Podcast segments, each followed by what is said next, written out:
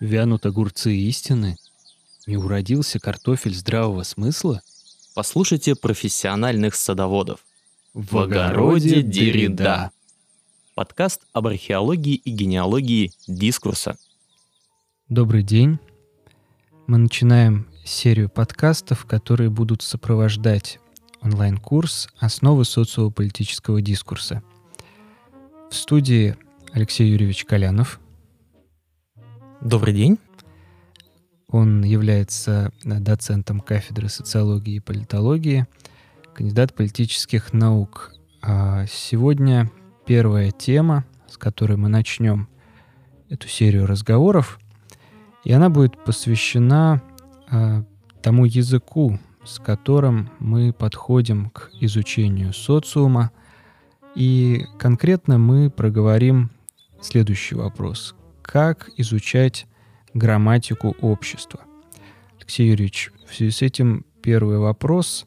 А, насколько а, вам кажется удачным применение такой грамматической аналогии а, к изучению социальной реальности и как, может быть, сформировалась эта традиция что-то об этом давайте начнем. Да, вопрос, конечно, очень э, глубокий и требует э, такого исторического э, развертывания, да, для того, чтобы мы поняли, осознали э, всю его важность.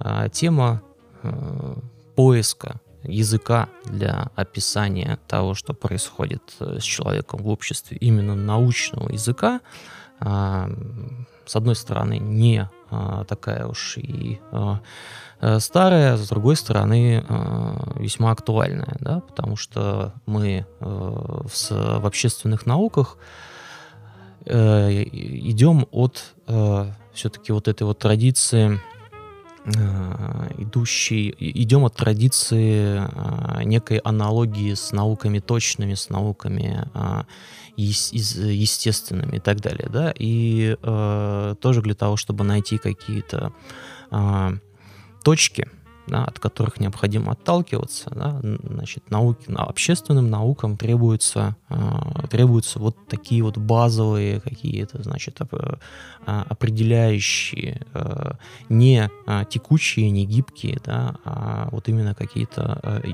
значит, емкие э, единицы, да, э, первичные, от которых необходимо отталкиваться. Вот. Ну и, по сути дела, поскольку мы э, речь ведем о реальности, которую мы описываем с помощью э, языка, да, то здесь совершенно э, очевидна аналогия с теми компонентами значит, дисциплинарными, которые составляют, собственно говоря, изучение, которые изучают и сам язык. Да, поэтому можно говорить и о грамматике общества, можно говорить о, о значит, морфологии, можно говорить о а, значит, семантики и так далее. Да? То есть в этом смысле мы, безусловно, здесь просто-напросто найдем очень хороший, а, хорошую опору да, для того, чтобы нам а, иметь общий язык, да, для того, чтобы мы говорили об обществе на общем языке. Можно ли провести такую аналогию, что наша жизнь и социальная действительность представляет собой игру, в которой изначально никто не знает ее правил. И в этом смысле социология и касательно данного аспекта ищет возможность их сформулировать и описать.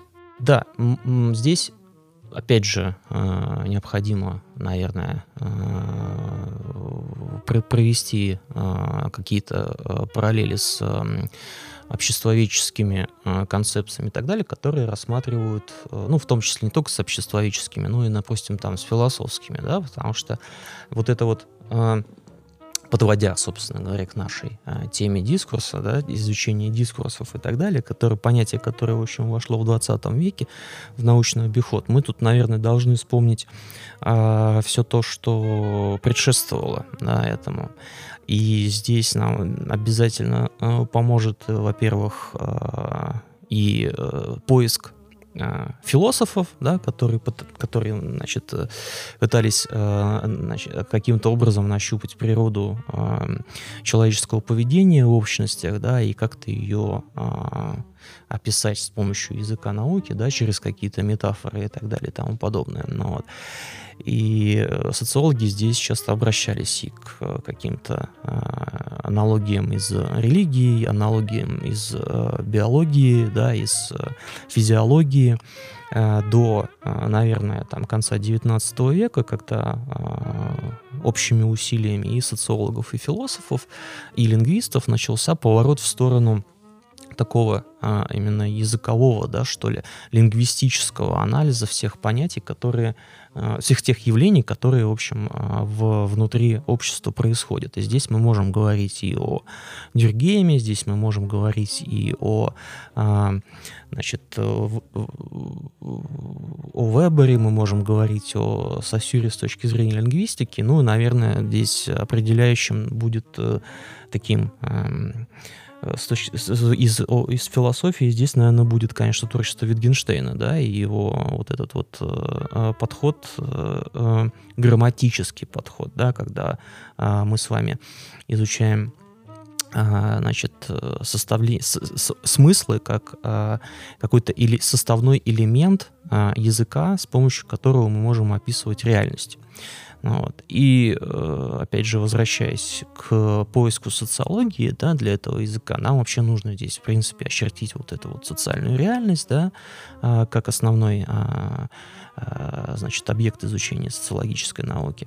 Вот, нужно понять, собственно, что в рамках вот этой вот социальной реальности происходит, и нужно понять, а что конкретно, значит, вот там вот э, мы можем а, увидеть и как мы можем об этом говорить. Да? То есть а, мы можем об этом говорить с точки зрения что эти сложные социальные явления, да, которые там происходят, мы можем говорить, опять же, устоявшимся таким языком социологии, описывая с помощью понятия институт вот, с помощью понятия институт, а, которое обозначает а, сложившееся вокруг а, некоего социального явления набор традиций, обрядов и каких-то регулярных действий. А, называя этот институт каким-то одним словом, это может быть семья, а, государство, образование, школа, да, а, церковь, а, значит, как а, тоже социальный институт, мы каждый раз изменяем а, свое понимание в контексте а, того времени, в котором мы обращаемся к этому понятию.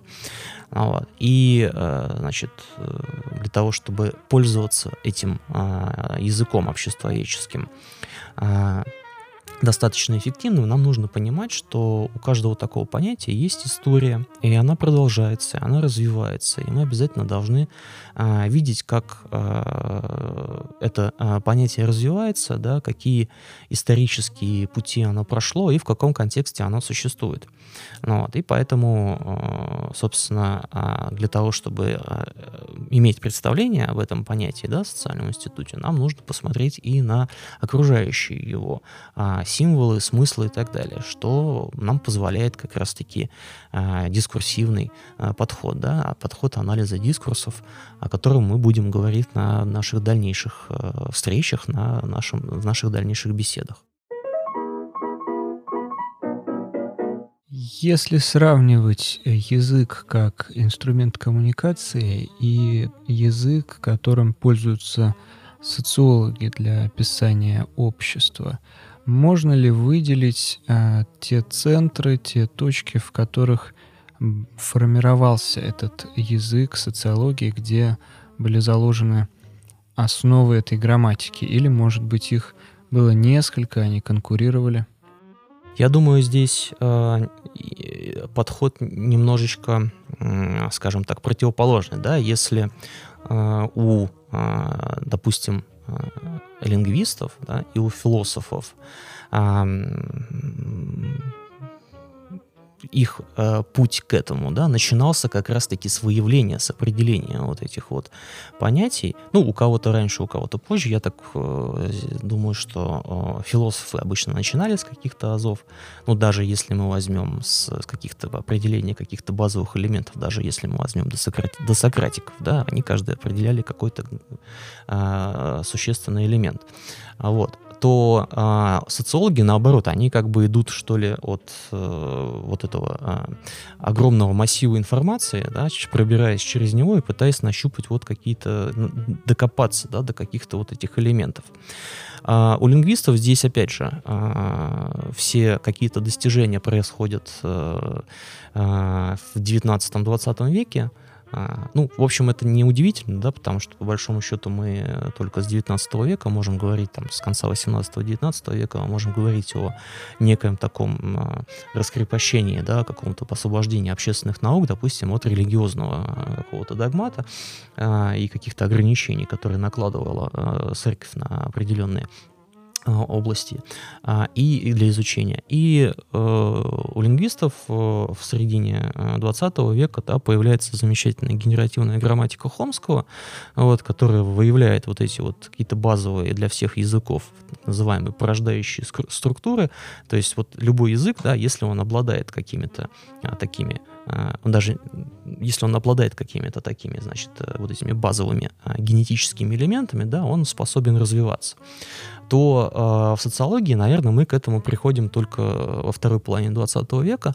Э, мы приходим, э, начиная с появления, ну, такого, что ли, структурного подхода, да, который пытается докопаться до каких-то вот этих базовых а, значит, э, модель, базовых каких-то, значит, э, моделей, да, а, человеческого поведения, может быть, ниже там их раскопать и так далее.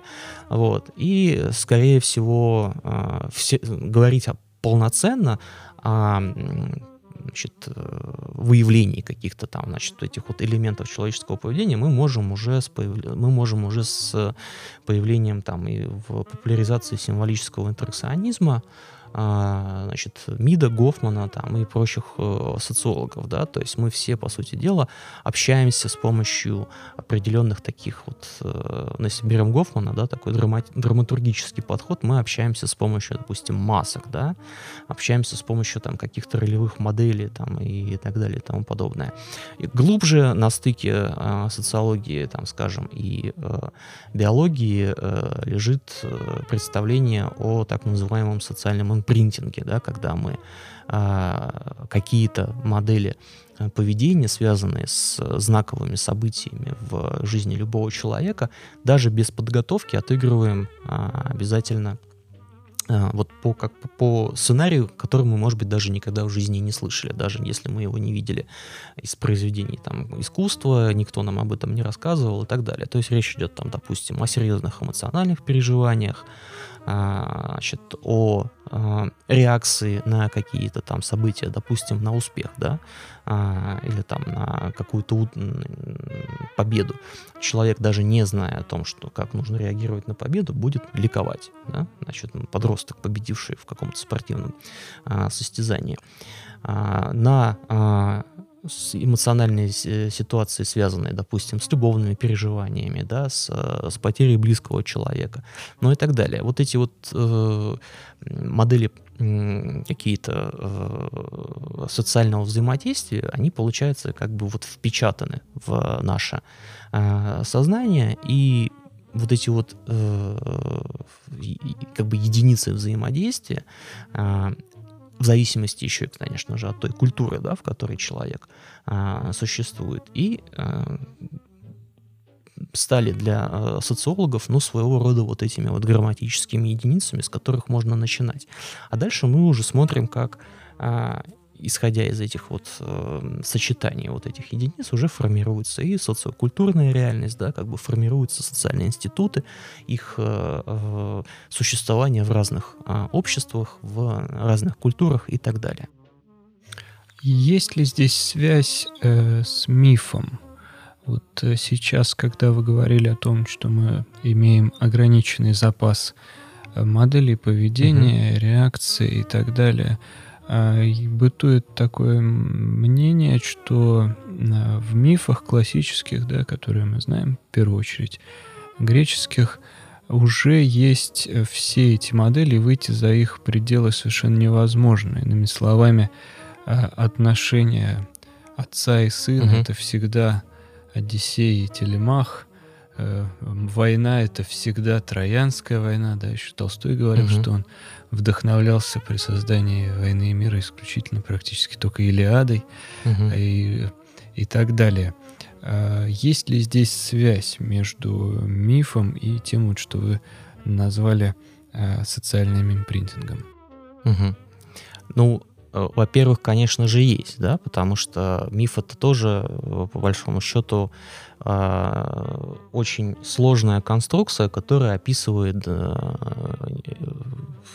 явление значит, такое как бы базовое, повторяющееся, да, в, в, в жизни общества, да, в истории какого-то общества, да, и в этом смысле первопричины каких-то отношений или каких-то событий, они действительно чаще всего а, а, чаще всего одинаковые. Да? Ну, как там в случае с той же самой Троянской войной, тут э, мы знаем, что мифология нам э, подарила замечательный прекрасный миф о Елене Прекрасной э, и, э, как причине да, Троянской войны, но на самом деле, как и у любой войны, э, почти у любой войны, чаще всего причины экономические, да, там, или политические. Да? Той же самой Троянской войны были причины, в общем-то, как бы историки нам говорят, они были политические, да, это была конкуренция за э, значит, плату, которую можно было брать с пролива э, рядом с Троей.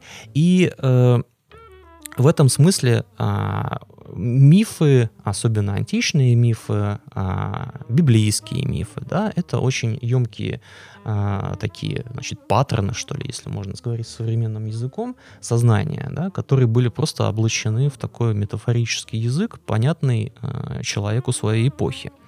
Почему, кстати, после э, с тех пор очень часто э, сталкиваемся с необходимостью интерпретации да, этих э, э, современному человеку необходимо объяснять, да, что, собственно говоря, значили эти мифы. Вот. И в, в какой-то момент просто-напросто, когда у нас сложился э, и стал общепринятым язык науки, мы стали э, те же самые ситуации э, называть уже просто другим языком. А, то же самое можно а, применить к многим, допустим, а, понятиям, которые сейчас мы обозначаем их как уже упомянутые институты, социальные, политические и так далее. А ранее они, поскольку не было такого термина, ранее они э, объяснялись через другие слова, через другие смыслы, через друг, другой, э, другие метафоры. Ну, допустим, возьмем... Это как раз э, именно касается, чаще всего касается абстрактных понятий. Да? Возьмем понятие государства.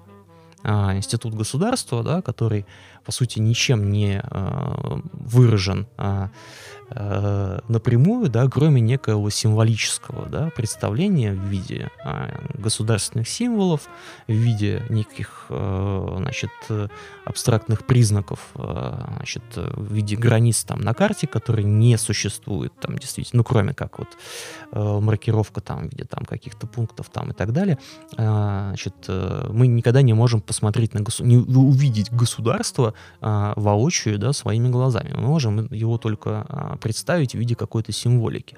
Вот. И если мы посмотрим, как трансформировались понятия о государстве в истории человечества, то мы как раз начнем с мифологии.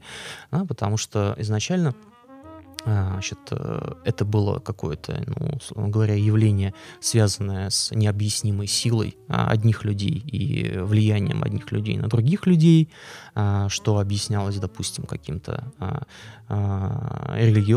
религиозным смыслом и так далее. Потом в, во времена античной философии искались э, тоже аналогии, которые бы объяснили допустим, формы государства, да, понятные античному, древнегреческому, допустим, жителю полиса. Вот тут мы можем вспомнить политию Аристотеля в, в Средневековье, во времена, когда господствующим смысловым объяснительным аппаратом был аппарат христианской, христианской религии. Мы тут можем вспомнить Августина и его «Град земной», дальше Гоббса. Да, и «Град Божий», да. Да. И э, Гоббса с его Левиафаном, да, совершенно замечательным вот этим вот образом из э, Библии, э, который как раз в книге Иова представлен просто, мне кажется, одно из прекраснейших мест Библии, потому что оно настолько глубоко и непонятно, а, что прям вот показывает всю суть этого, а, значит, глубины, что ли, вот этого термина, да, государства. Ну, вот, потому что мы, в общем-то, толком-то даже и не знаем о том, что такое Левиафан, но мы знаем, что это очень-очень страшное, что невозможно победить. Вот, значит, э, по словам а, самого Бога.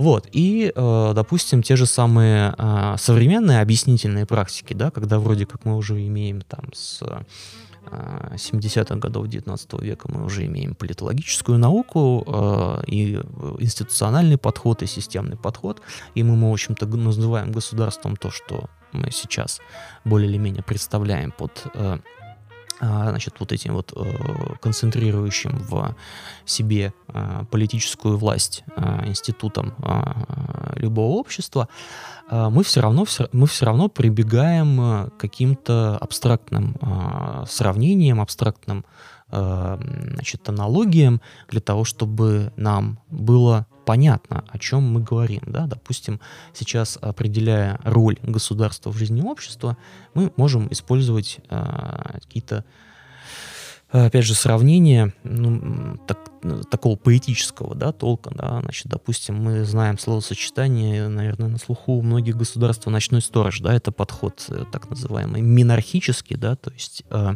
э, подразумевающий минимальное участие государства в жизни общества, свойственное он либертарианской идеологии в том числе. И э, так или иначе, для того, чтобы объяснить вот всю сложную, комплексную вот эту вот э, палитру э, действий, да, и сущностей, которые себя представляет государство, мы используем вот этот вот э, такой пример э, метафорический, да, то есть некий такой поэтический аналог для того, чтобы емко описать что-то очень сложное, да. Вот, таков, по сути дела, наверное, характер, в принципе, человеческого мышления да, относительно очень сложных, абстрактных а, а, сущностей. Ну вот. И в этом смысле нам необходимо тут а, обязательно каждый раз прояснять, а что вот мы имеем в виду. Да, потому что а, сейчас, сказав там, допустим, о а, что государство это левиафан, да, нам будет казаться, что это что-то очень плохое, как вспомним там фильм Звягинцева, да, это обязательно. Кстати, заметьте, у Гоббса самого никакой отрицательной коннотации к Левиафану нет. Напротив, даже на первых а, иллюстрациях, да, гравюрах, там угу. вполне себе а, привлекательный образ. Он там говорит, что Левиафан может стать бегемотом. Вот тогда будет угу. очень плохо. Бегемот тоже это и иудейский термин из Ветхого Завета. Ну, он оттуда же царь, там, царь зверей, и, да. и было там два вот этих чудовища. Вот, а Левиафан как раз у него это все, все с ним хорошо. Это, наоборот, полнота власти, да. мощь, это хороший суверен во главе и так далее. Да. То есть, э, в общем-то, в, ну, собственно, вот эта вот э, концепция общественного договора, да, теория общественного договора у разных мыслителей, она по-разному трактовалась. Но вообще Гоббс сходилась, конечно же, из э, некого а, понимания, что это не есть, э, ну, как, грубо говоря, это не есть что-то положительное или отрицательное, это некое есть, это есть некий порядок вещей. Вот. И метафору свою использовал, безусловно, не, как, не для того, чтобы показать, что вот какое-то злобное государство, оно име, вот имеет такую э, сущность э, некого злобного чудовища. Да? Опять же, мы не знаем, чудовище ли это злобное или нет, потому что все-таки э, ближайший какой-то образ, который у нас ассоциируется с Левиафаном, это кит. А кит это совершенно безобидное существо. Оно просто очень Прекрасное. большое. Да, и замечательное. Да. да. А вот сегодня, если мы возьмем, да, вот эту вот всю какую-то, скажем, э, смысловую, да, вот нагрузку этого, этого слова, то э, чаще всего оно будет ассоциироваться с чем-то негативным, да, то есть вот с этим, допустим, каким-то насилием, да, символическим, да, легитимным насилием, да, о котором говорил Вебер, да, как ключевой признак государства, это возможность осуществления легитимного насилия, да, вот, а то же самое и вот как раз-таки практически все понятия требуют вот этого прояснения. Тут в этом смысле нам помогает и анализ а, всего а, смыслового пространства, да, которое существует и в литературе, в науке, в искусстве, в, в средствах массовой информации, в продуктах масс-медиа, а, там, кинематографе, да, контемпорари каких-то видах, да, там, значит, э, эм, выражение, да, вот этих вот идей, да, потому что мы можем э, говорить о многих уже таких способах а, в интернете, допустим. И каждый раз нам нужно это все прояснять, да, потому что слово все-таки обладает э, огромным разрушительным потенциалом, в том числе, ну, это потенциалом, в том числе и конструктивным, да, то есть в этом смысле мы тоже можем привести огромное количество высказываний а, известных личностей, да, начиная там от Наполеона, который там считал, что газеты сильнее, слово в газете сильнее, чем там а, винтовка там и оружие, да, а, значит, заканчивая просто э, тем а, вот а, огромным пластом информации, который мы сейчас э, наблюдаем вокруг нас, да, где фактически происходят какие-то совершенно безумные события, которые меняют жизнь всего человечества. Да, тот же самый, допустим, вот этот вот ковид э, предстал перед нами как некое такая все-таки реальное воплощение вот этих всех глобальных эпидемий, да, там, некого такого вот совершенно, совершенно а, цивилизационных масштабов события, да, которые, безусловно, войдет в а, а, учебники да, в истории и так далее. Да, но при этом на уровне там каком-то бытовом мы, может быть, и не сталкивались с таким огромным масштабом, но при этом с помощью э, слова, с помощью информации нам преподнесли это как нечто совершенно э, такой, таких космических масштабов события. Следующий вопрос в этой связи. Насколько неотвратимо возникновение институтов э, в любом обществе? Как на этот счет э, думает социология? Или, возможно, общество, в котором институтов не возникнет? Угу.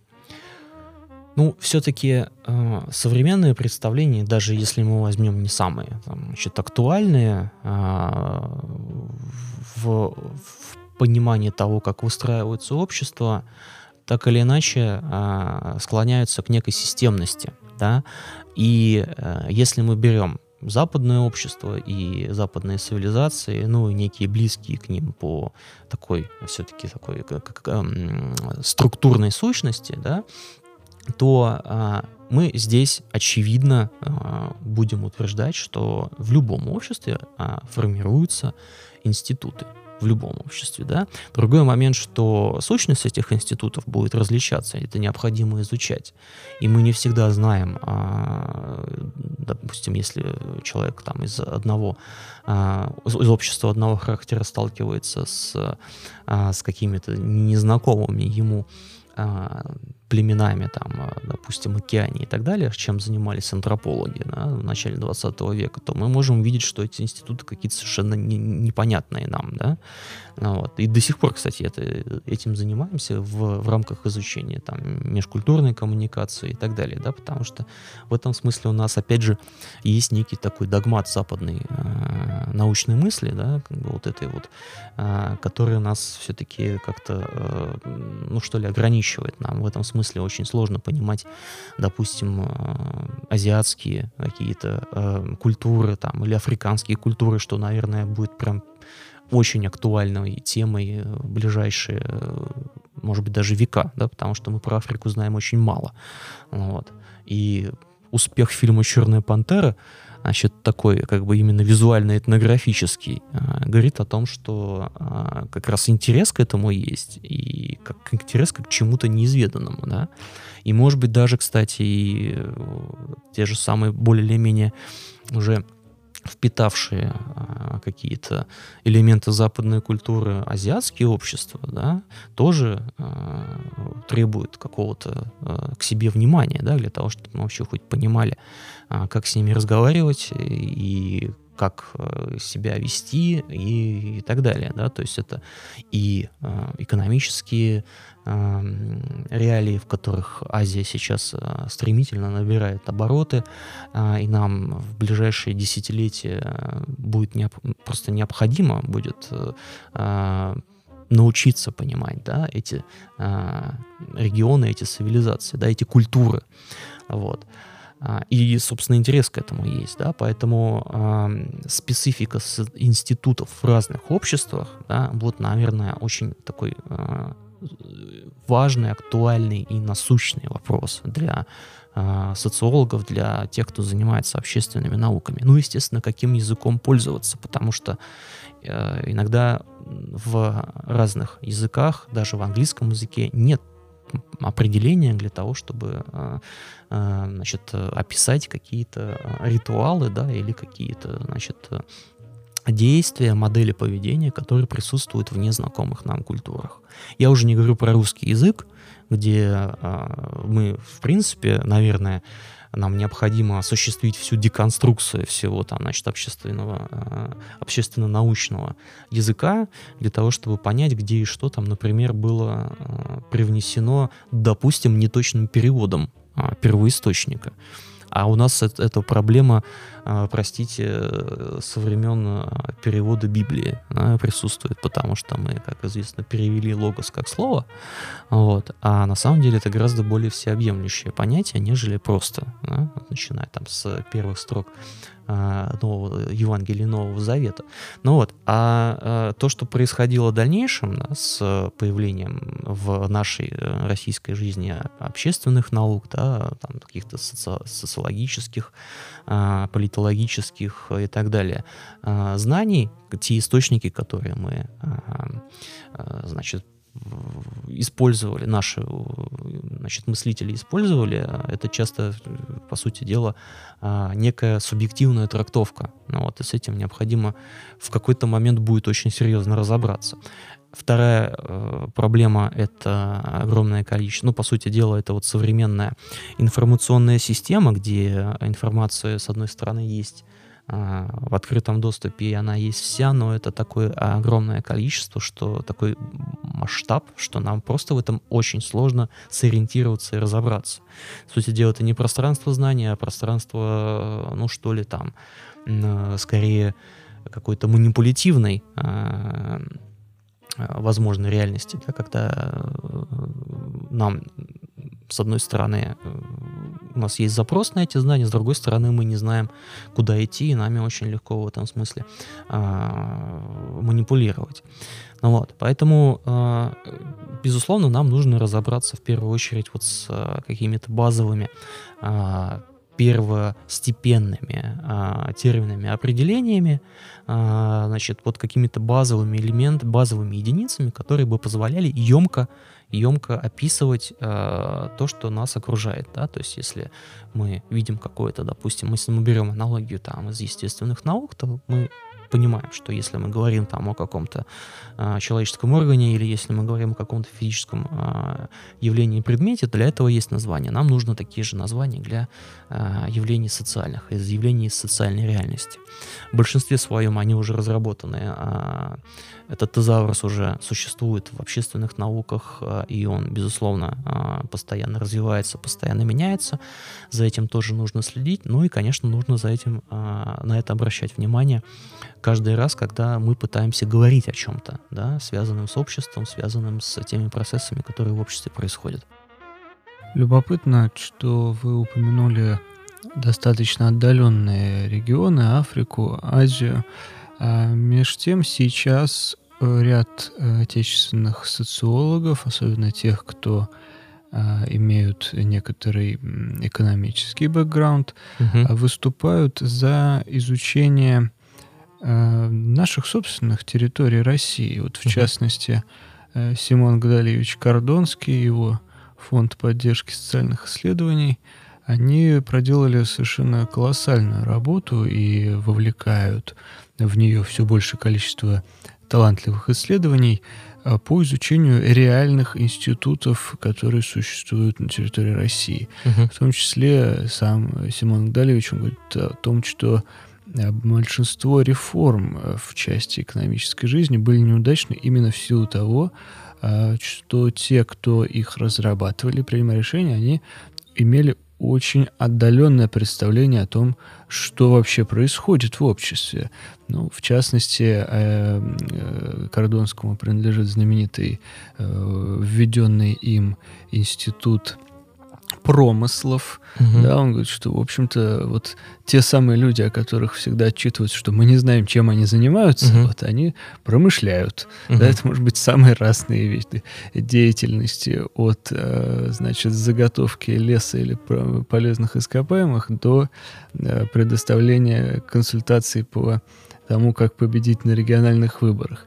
Мгм. Вот. э, И они делают действительно масштабную работу в части именно описательной, в том числе их э, знаменитые исследования по гаражной экономике, да, когда они показывают, что внутри города с населением там в 200-300 тысяч человек существуют совершенно э, такие пятна терра инкогнито вот этих огромных гаражных кооперативов, которые живут полностью закрывая экономические потребности целого э, района, населенного людьми, или даже выходят за его пределы там и распространяется и так далее.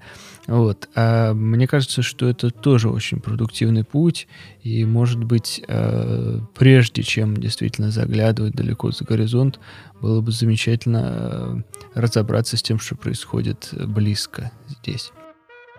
Да, это действительно очень интересная работа, возможно, а, незаслуженно а, одно время критиковавшаяся за свою сложность и так далее, но При здесь... том, что Бродель писал школьный учебник. Да, да, да, да. При том, что самое интересное, все-таки как школьный, ну не как школьный, но как учебник для студентов, она в итоге, э, он, он прижился в итоге, например, в Испании, да?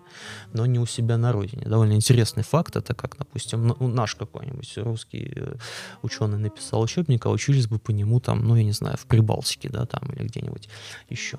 Так вот, э, здесь зачем нам нужен э, этот пример, очень хорошо показывающий, как сама вот э, эта аналогия грамматики э, работает применительно к сложнейшим историко-политическим э, м, э, явлениям, да, которые, ну, таким, опять же, несуразным я способом определил цивилизацию, но тем не менее.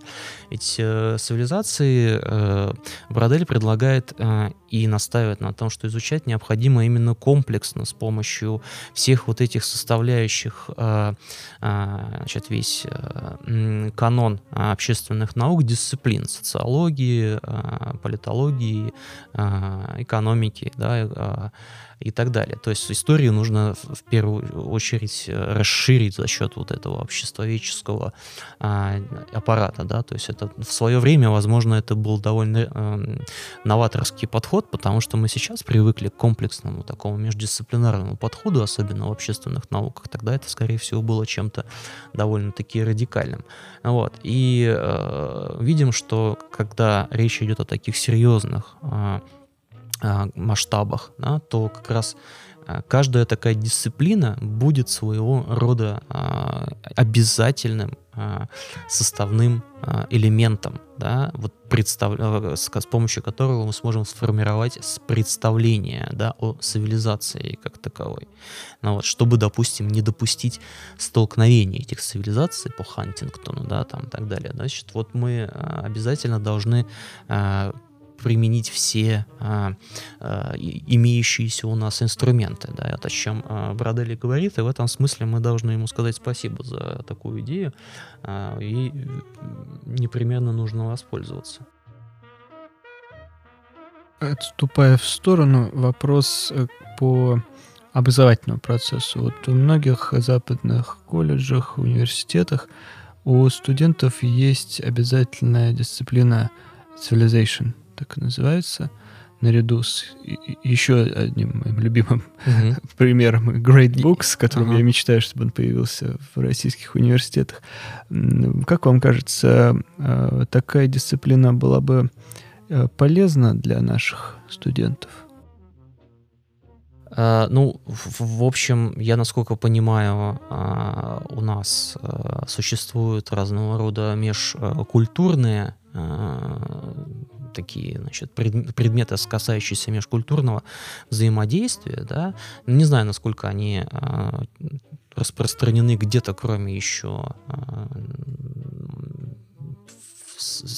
дисциплин, ну, или там э, образовательных учреждений, связанных с изучением, да, обществоведческих дисциплин, я думаю, что, безусловно, любое расширение а, кругозора в этом направлении у современного а, обучающегося, там, будь то школьник, будь то студент и даже, в общем, взрослый, в целом полезно, да, потому что мы сейчас наблюдаем как раз-таки наоборот сужение этого кругозора, потому что это, в общем, достаточно, ну, скажем так, напрямую, с одной стороны, а, проще для человека, да, который погряз вот в этой а, информационной паутине э, и непонимании того, кто он есть, да, на самом деле.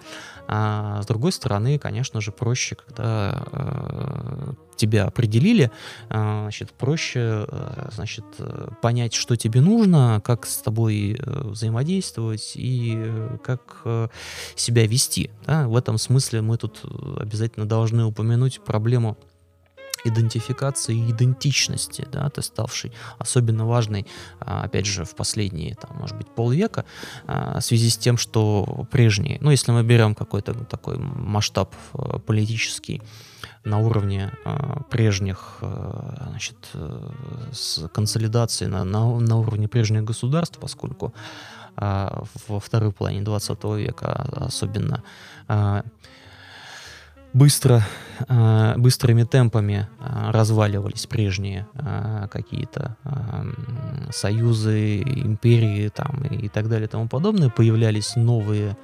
государства появлялись внутри этих государств, нарастали какие-то идентификационные противоречия, но еще даже и в культурной, и в социальной среде, тем, значит, с помощью и медиа, с помощью политиков, с помощью каких-то э, лидеров мнения нас постоянно как-то вот подвигают на то, чтобы мы себя определяли, да, в каком-то виде, да, то есть э, особенно это касается, наверное, англоязычных так скажем, дискурсов, да, там, грубо говоря, да, то есть вот это где уже начиная там от какого-то гендерного определения, да, человек более или менее начинает себя определять и заканчивая каким-то, э, заканчивая какой-то политической и национальной идентификацией. Мне кажется, в российском обществе с этим несколько сложнее, да, потому что а, у нас нет вот этой всей палитры, иногда мы даже можем затрудниться себя определить э, не только э, политически, но мы даже, может быть, и свои скажем так, национальной идентификации иногда затрудняемся, да, потому что у нас все-таки такая история очень э, насыщенная, и мы привыкли к тому, что мы, э, э, значит, полинациональная такая многонациональная страна с разными культурами и очень любим это определение, всячески ими гордимся, да, но тем не менее, когда мы сталкиваемся с теми, кто вот прям очень э, заинтересован в своей идентификации, мы иногда, э, что гораздо проще, допустим, для малых народов, да, не таких многочисленных, как, скажем, э, русские, э, мы всегда сталкиваемся с, э, вот, ну, иногда с непониманием, да, для того, чтобы этого непонимания избежать, нам самим необходимо в том числе и задуматься над собственной идентификацией, над собственной идентичностью. Можно ли сказать, выражаясь таким отчасти языком, наверное, схоластики поздней, или, сколько я помню, Николай Кузанский использовал этот, эту терминологию о том, что мы от идеи форма информанта, да, форма формирующаяся, движемся в сторону форма форманта, когда мы сами э, вольны из центра к периферии э, прочертить эту траекторию своей идентичности. Да, мы, э, ну, я думаю, можно такую э, аналогию использовать. В принципе, все, э, скажем, даже еще со времен античности процессы, так или иначе ассоциирующиеся с ну, современный тренд это демократизация, да, либеральная демократия это некий такой бенчмарк, да, для современного государства, вот, значит, Демокрит же говорил о том, что это атомизация, поэтому мы все атомизируемся, по сути дела, индивидуализируемся, да, и вот это вот право идентификации, оно делегируется нам лично. Другой момент, что мы э, не всегда с этим способны совладать. Да? И чаще всего человек все-таки по своей природе не всегда, особенно в таких сложных э, условиях экономических, как современные, ему не всегда до таких, э, есть дело до таких э, сложных, абстрактных э, вопросов. Вот, поэтому часто он может просто-напросто воспользоваться уже какими-то существующими э, моделями, которые он может почерпнуть из э, средств массовой информации или там с системы образования, да, которые ему навяжут там какое-то понимание, вот, ну, предложат, да, то есть не навяжут, но предложат, но у него просто не будет э, никакого э, желания там, не возникнет никакого желания куда-то пойти и что-то еще об этом узнать.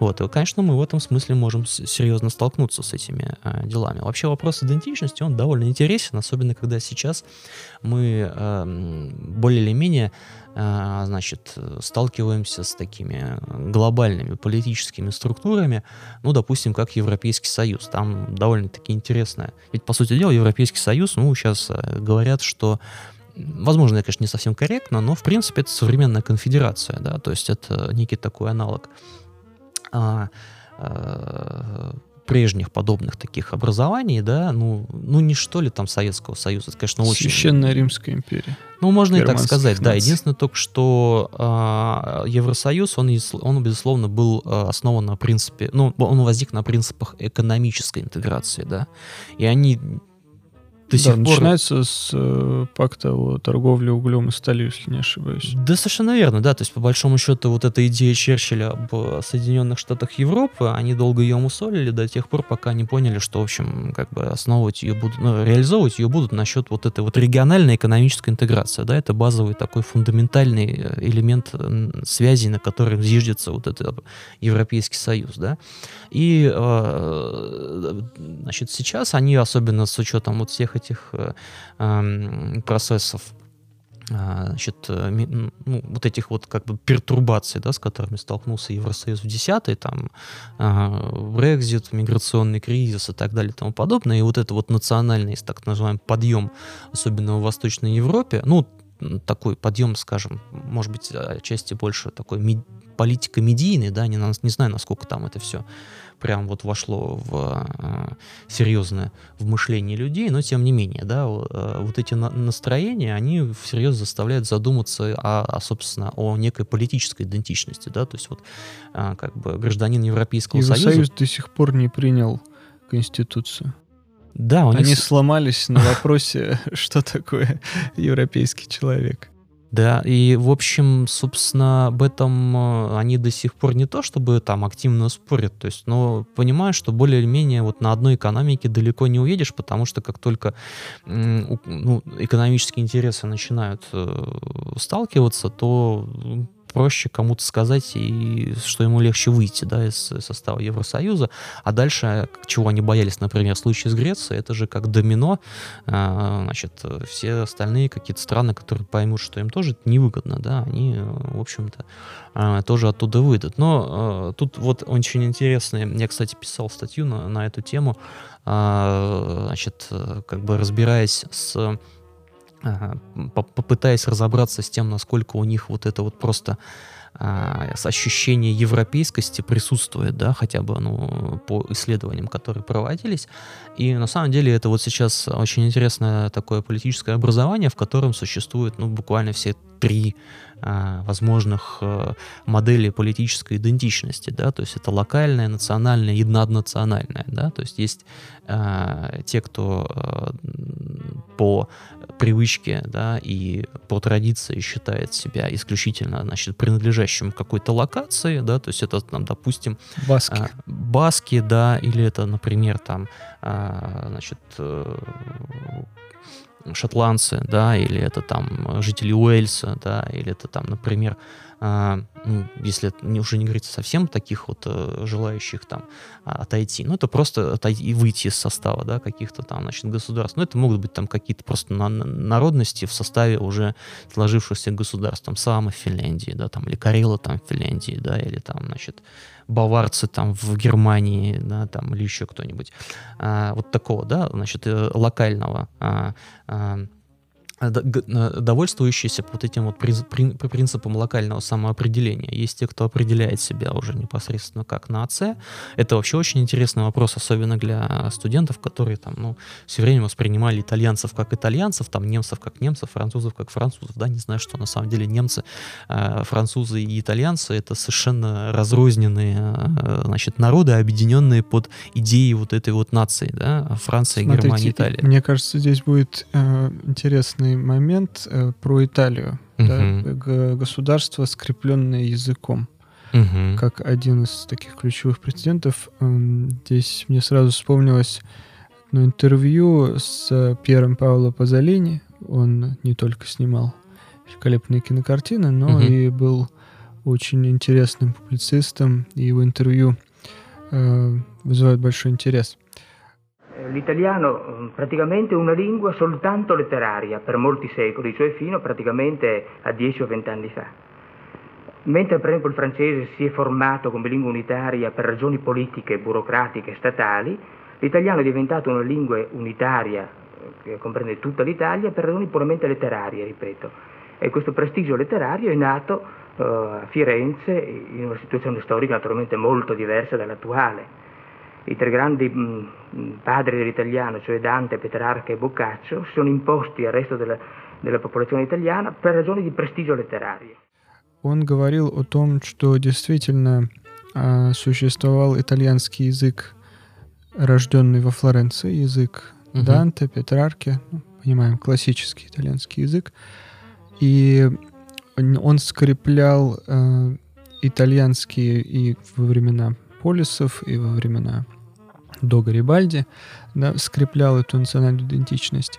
Но когда Италия была объединена, и особенно в 20 веке, когда это было э, еще и подкреплено соответствующим политическим режимом, центр формирования языка переместился из Флоренции в промышленный Милан. Угу. И унификация состоялась только в этот момент. То есть сам Пазолини, он ранние стихи, скажем, пишет на фриуланском диалекте, угу. и он указывает на то, что это другой язык, и в нем э, все иначе.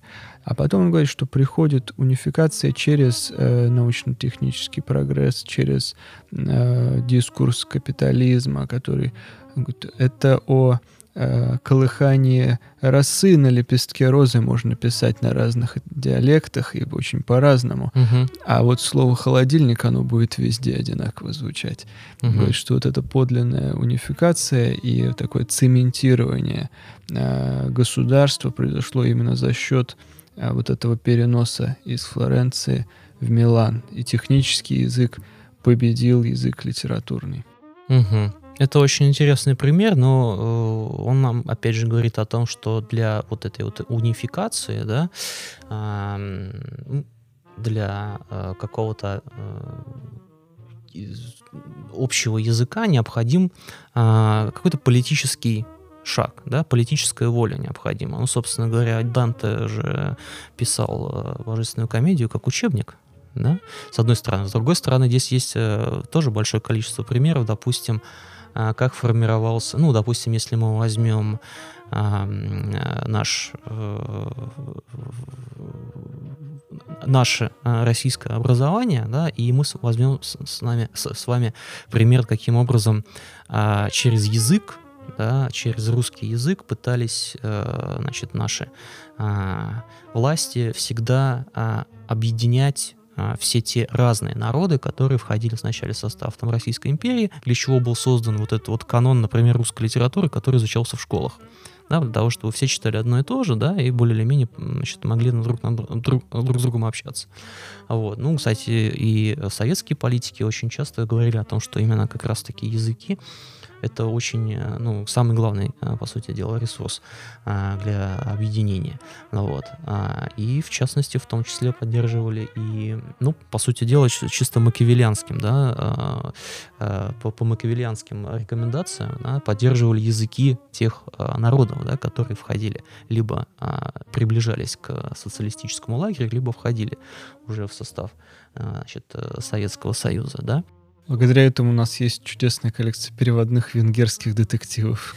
То и не только, я вам хочу сказать. Огромное количество, да и сами те же самые, ну, а, страны, допустим, а, ОВД или а, Варшавского договора, да, или те же самые страны бывшего Советского Союза фактически ну, тут это просто факт исторический, да, мы здесь никак ни, ни в коем случае не занимаем какую-то позицию, я, по крайней мере, но это просто исторический факт. Во многом э, национальные литературы вот этих э, стран возникли благодаря тому, что многие книги были изданы как раз-таки вот во время э, советское, да, в, в, в этот период. Вот. А, и возвращаясь к теме идентификации, да, существует и так называемая наднациональная идентификация. Это когда а, человек ассоциирует себя с неким уже политическим образованием, которое объединяет нации. Таковых образований, по сути, ну вот в чистом виде у нас, наверное, это Европейский Союз, а, и это как раз-таки очень тоже интересный момент. Согласно исследованиям, исследованиям особенно последних там, значит, э, лет, э, таки, такие люди это, как правило, а, элита и интеллигенция да, Европейского Союза. Да? То есть вот они, как правило, говорят о себе, а, как я гражданин Европейского Союза. Вот. А большинству, скажем так, пока это просто простых, да, рядовых граждан, а, пока это просто, ну, наверное, не очень понятно, да, значит, как вот я могу себя, там, например, а, считать э, гражданином Европейского Союза и так далее. На самом деле там с этой идентичностью все еще гораздо более интересно, потому что, а, значит, э, возникают некие довольно такие замысловатые модели, да, допустим, есть такой аналог модель матрешки, да, это когда, например, какой-нибудь поляк, ну, опять же, без какого-то там, значит, здесь пренебрежения, просто пример, да, значит, в какой-то момент, э, значит, он снимает, ну, вернее, вот, значит, раскрывает вот эти вот, как подобно матрешке, свои идентичности, да, значит, вначале он там, допустим, поляк, потом он там, а, значит, приезжает в Британию и там начинает сразу считать себя жителем, значит, Европейского Союза, да, а потом а, возникает еще интересная, гораздо более интересная конструкция. Это, допустим, если житель Европейского Союза уезжает куда-нибудь в Соединенные Штаты, да, и у него, опять же, тот же самый поляк может уехать из Британии, поработав там, на работе. Те обычно поляки там работают сантехниками, ну, будем считать, что на нормальной работе, да. А, значит, без... Э, прошу слушающих нас сантехников не обижаться. Прекрасная работа. Да, замечательная. Вот. А, нужно и важно. Но а, уехав куда-нибудь, а, допустим, в Соединенные Штаты, он там вдруг внезапно начинает быть а, полякам, который живет в Европейском Союзе, но при этом физически находится в Америке, да, и кем он себя осуществляет, а кем он себя, допустим, а, э, идентифицирует в первую очередь. И внезапно он себя идентифицирует, допустим, ага, еврей, например. То есть он может быть там польским евреем, который на самом деле поляк, который еще и гражданин Европейского Союза, и еще и физически находится в Америке, и, например, имеет американское гражданство. Да? То есть у него такая очень э, интересная, э, разливающаяся буквально по его э, значит, такой, значит, какой-то структуре, да, его какой-то, может быть, по паспортам, да, и по всем вот этим его идентичность, которая э, имеет очень интересную э, по, по аналогии с таким э, как кондитерским изделием, как мраморный кекс. Да? Это такой кекс, который запекают а, в, значит, в таком соусе, который, значит, как вот а, значит, очень интересными линиями разливается по тесту, и получается очень интересная картинка. Вот это самая прямая аналогия современной политической идентичности вот в такой сложной, да, наиболее сложной такой, значит, конфигурации. Вот. И, э, естественно, когда вот мы уже в, прям вот, а если мы, кстати, возьмем и нашу с вами, да, э, российскую реальность, то задумавшись, каждый там человек, задумавшись над своей идентичностью, тоже выстроит очень довольно интересный э, набор, да, потому что у нас, опять же, с нашей многонациональностью здесь э, тоже все не так просто, да, потому что, с одной стороны, мы э, россияне, и мы до сих пор, кстати, несмотря на э, все усилия средств массовой информации, не всегда называем себя россиянами, хотя это наша национальная идентичность. Вот. А, особенно... Слишком силен мем, дорогие россияне. Да, пока еще те, кто помнят э, э, Бориса Николаевича Ельцина, и, ну, кто-то вживую, а благодаря интернету мы уже и современное поколение уже о нем много чего знает, этот э, мем действительно, э, возможно, тут влияет.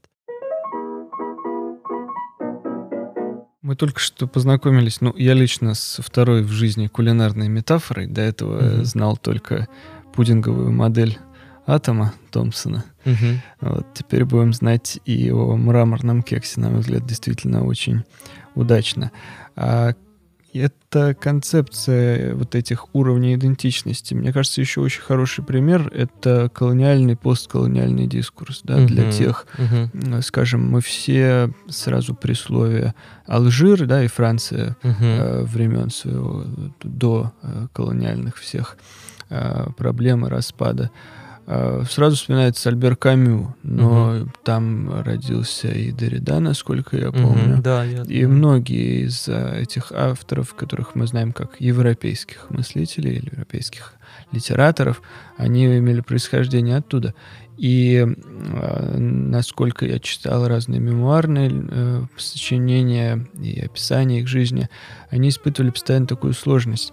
Там они не могли полностью себя а, ощущать комфортно в силу того, что чувствовали свою инаковость, угу. но и а, прибыв во Францию после того, как Алжир обрел независимость, они тоже чувствовали себя провинциальными авторами, которые здесь с трудом могли порой а, вжиться в новое для них общество. И для Британии, да, тоже, опять же, большая традиция и э, государственных служ служащих, и интеллигенции, которая, скажем, проживала на территории Британской Индии, uh-huh. да, и тут все эти последующие ситуации. Э, вот такого рода э, перемещение и такого рода смена дискурса является ли это чем-то травматичным для человека, если он переживает вот эту а, вызванную внешними обстоятельствами смену идентичности. Мне кажется, что а, это действительно очень травматичный а, момент, но а, мы пока еще очень мало про это знаем, а, поскольку только сейчас стал, начинаем сталкиваться с последствиями, допустим, а, миграционных кризисов которые а, были в Европе в десятые годы и привели к тому, что очень многие люди а, далеко не значит, не самые последние люди да, в своих э, странах, люди с образованием были вынуждены переезжать в силу того, что происходят какие-то политические конфликты. А, вот. Часто сейчас мы в том числе сталкиваемся даже с тем, что а, переезжают из э, вынуждены там, допустим, переезжать из одной страны в другую люди, ну, как правило, опять же, из каких-то политических причин, вот, но, опять же, это все зависит от того, насколько а, сама, ну, э, сама все-таки инфраструктура и атмосфера страны готова а, человека принять и, э, значит, насколько она ему готова предоставить какие-то условия для того, чтобы почувствовать себя более или менее полноценно. Иногда же ведь это, в принципе, не требуется, да, то есть вот те же самые герои нулевых там а, и десятых а, борцы там за информацию за и так далее за данные да Ассанж и Сноуден, ведь, по сути дела, будучи медийными, э, публичными э, персонами, переезжали из, страну в страну, из одной страны в другую страну, практически никак не, значит, не потеряв да, в своей идентичности. Да? То есть это, особенно для Ассанжа, фактически было просто сугубо физическим перемещением, хотя он оставался все на той же самой, в контексте своего свои как бы, да, национальной реальности. Ну вот. Но другой момент, когда это действительно, пере, э, когда это происходит э, вынужденно, да, с людьми, и когда люди вынуждены, значит, а, здесь мы можем вспомнить а, опять же, вот эти вот вынужденные перемещения а, народов там во времена Сталина, да, мы можем здесь вспомнить, какие проблемы сейчас с этим у ну, там, допустим, если мы возьмем там территории бывшего Советского Союза, то а, ведь а, многие, опять же, политические события, а, они как раз-таки и происходят из-за того, что у людей возникают какие-то, вот у разных людей, на разных народов на одних и тех же территориях возникают серьезные а, какие-то ну, конфликты или тяжелые ситуации, да, потому что и э, вот это как раз последствия вот этих вот больших э, э, каких-то катаклизмов, да, политических, которые происходили и до сих пор происходят. И мы знаем, что и э, русские э, могут сейчас э, проживать на территории там государств бывшего Советского Союза и не испытывать себя. И, и ну, то же самое простейший пример, да, э, с Прибалтикой, да, где как бы существует такое понятие как, э, значит, э, не граждане, да, там вот это вот, а, и э, национальные меньшинства, и это довольно, это довольно, мне кажется, ну, скажем так, не столько, может быть, травмирующий, сколько откладывающий свой отпечаток на а, сознание человека факт. Ну, у меня были, например, примеры а, студентов, которые приезжали из Прибалтики и рассказывали о том, что, например, они, я учился в школе для национальных меньшинств. Вот, это довольно интересный, да, мне кажется, опыт, когда вот вы э, для нас, да, вы уезжаете из одной страны и э, живете, ну, как, как некое, значит, э, что ли, как гражданин страны, да, вы приезжаете в другую страну или живете там и и вас э, уже маркируют, да, как национальное меньшинство, да? есть в этом определенный какой-то наверное, отпечаток, да, накладывается. Вот. И, конечно, это, опять же, я хочу сказать, что, ну, подытоживая разговор об идентичности, что это одна из наиболее актуальных э, э, научных и даже, я бы сказал, насущных практических проблем, потому что от, от, от этого во многом зависит а, и а, самоощущение людей и э, их ощущение некой вот все-таки э, стабильности и безопасности, да, поэтому, безусловно, здесь есть о чем говорить и есть над чем подумать. Спасибо, Алексей Юрьевич. Я думаю, что на этом мы поставим э, точку в сегодняшнем разговоре. Э, я напоминаю, что э, этот подкаст является частью онлайн-курса «Основы социополитического дискурса». И в следующий раз э, мы встретимся в этой же студии и будем обсуждать такую тему, как э, теории заговоров, концепции социального факта. В студии были авторы э, данного подкаста Алексей Юрьевич Колянов. Вопросы задавал Николай Токарев. Спасибо, а, уважаемые слушатели, всего доброго.